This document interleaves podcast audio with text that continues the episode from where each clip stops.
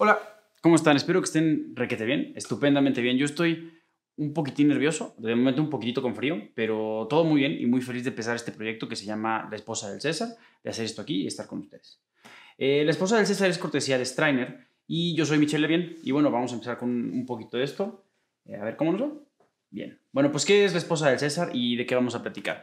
La idea detrás de la esposa del César es platicar un poquito sobre lo que es la corrupción, pero no caer solamente en la cuestión de las quejas y lugares comunes, eh, un poquito de repeticiones y todas estas cosas que a todos nos molesta la corrupción, sino que queremos llegar un poquito más allá y tratar principalmente de hablar de cómo tratar la corrupción, cómo abordar la corrupción eh, con algo un poquito más que, buena, que solamente buenas intenciones. Bien, antes que nada les platico un poquito. Strainer es un grupo de profesionales dedicados al combate a la corrupción. Y lo que queremos lograr con esto es transmitir un poco del conocimiento que vamos eh, recogiendo para que cada quien pueda adaptarlo a su vida y poner su propio granito de arena. Buenísimo. Pues tenemos tres secciones. La primera sección es de noticias y de eventos actuales. La segunda hablamos de algún caso en particular de corrupción. Y la tercera hablamos de tipologías. Ahorita vamos llegando, vamos viendo de qué se trata cada cosa. Perfecto, vamos con noticias y eventos actuales. Vale, tomamos noticias que se relacionan con la corrupción y a veces el nexo entre una cosa y la otra está muy claro y es muy obvio, a veces no está tan claro y entonces nosotros tenemos que hacer un poquito de trabajo para encontrar esa conexión, pero al final eh, definitivamente la hallamos y les damos nuestro análisis y nuestra opinión.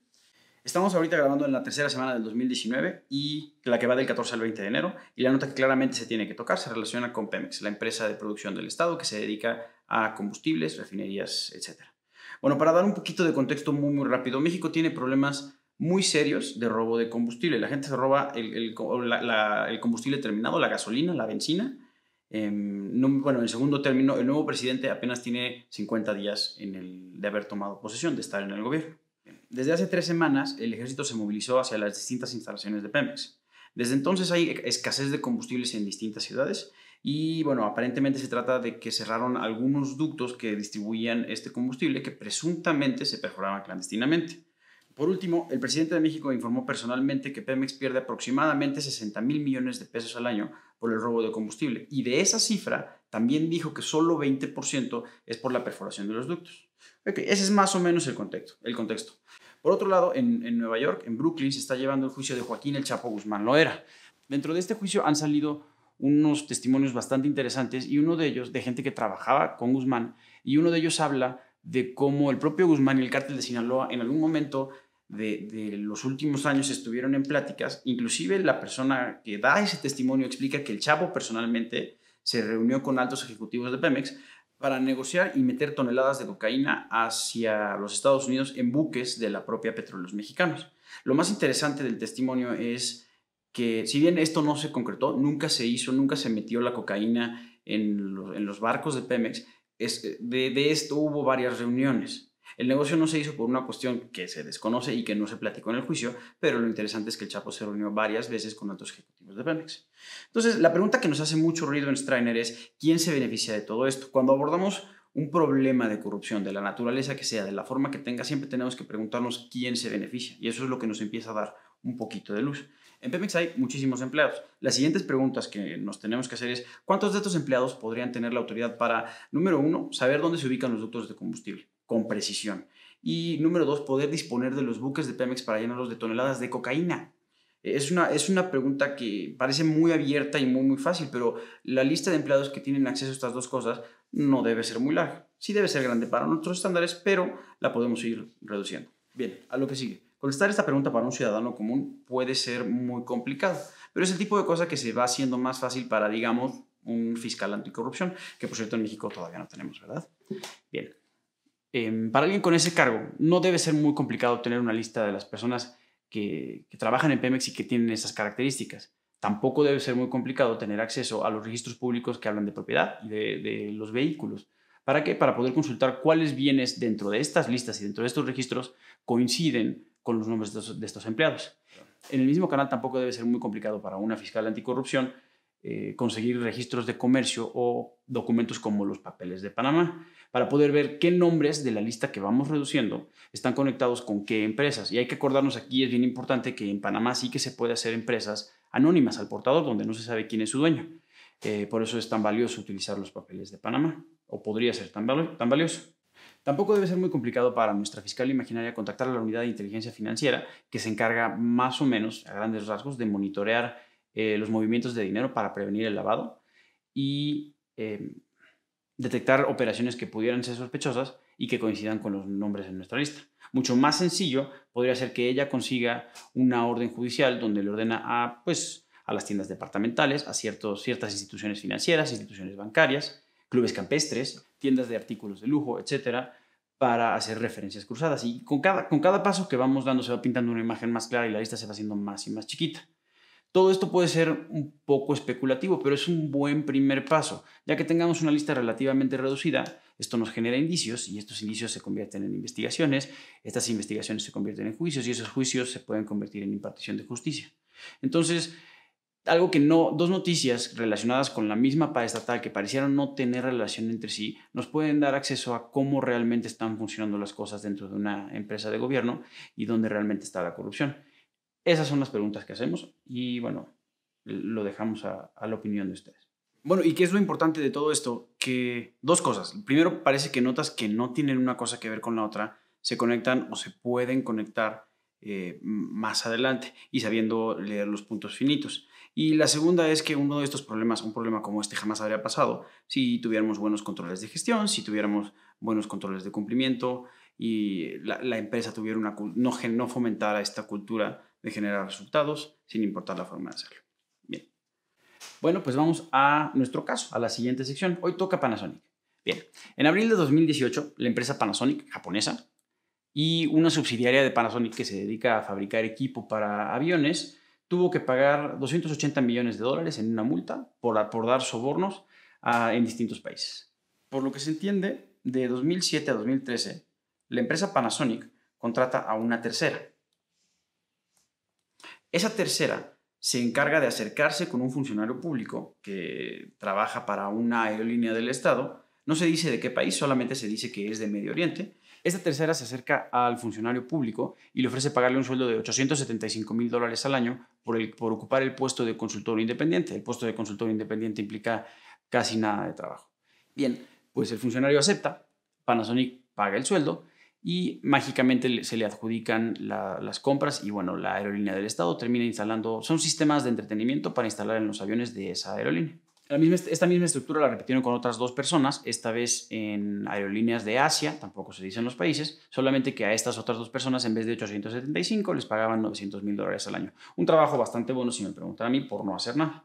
Bien, pues después de hacer una, investigación muy compleja, el Departamento de Justicia de Estados Unidos y la Comisión Reguladora de Valores también de Estados Unidos llegaron a la conclusión de que el entramado implicaba a la empresa Panasonic como su cultura corporativa y además a ciertos directores involucrados directamente en el caso.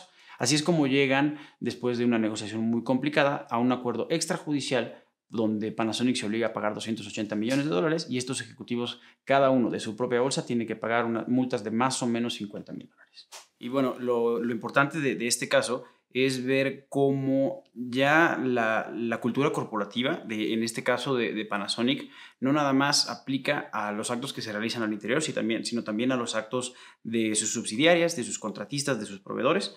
E, ese tema es muy importante todas las políticas de anticorrupción pues tendrán que aplicar también para la gente que está relacionada con nuestra organización, pero de forma más específica está, pasando, está empezando a pasar algo que no había sucedido antes. Al principio los juicios eran solamente contra las personas y después cambió la forma de administrarlos y se hicieron solamente contra las empresas y ahora las autoridades, al menos las de ese país, se están tomando muy en serio el asunto de responsabilizar tanto a la empresa como a las personas, en este caso a los dos directivos.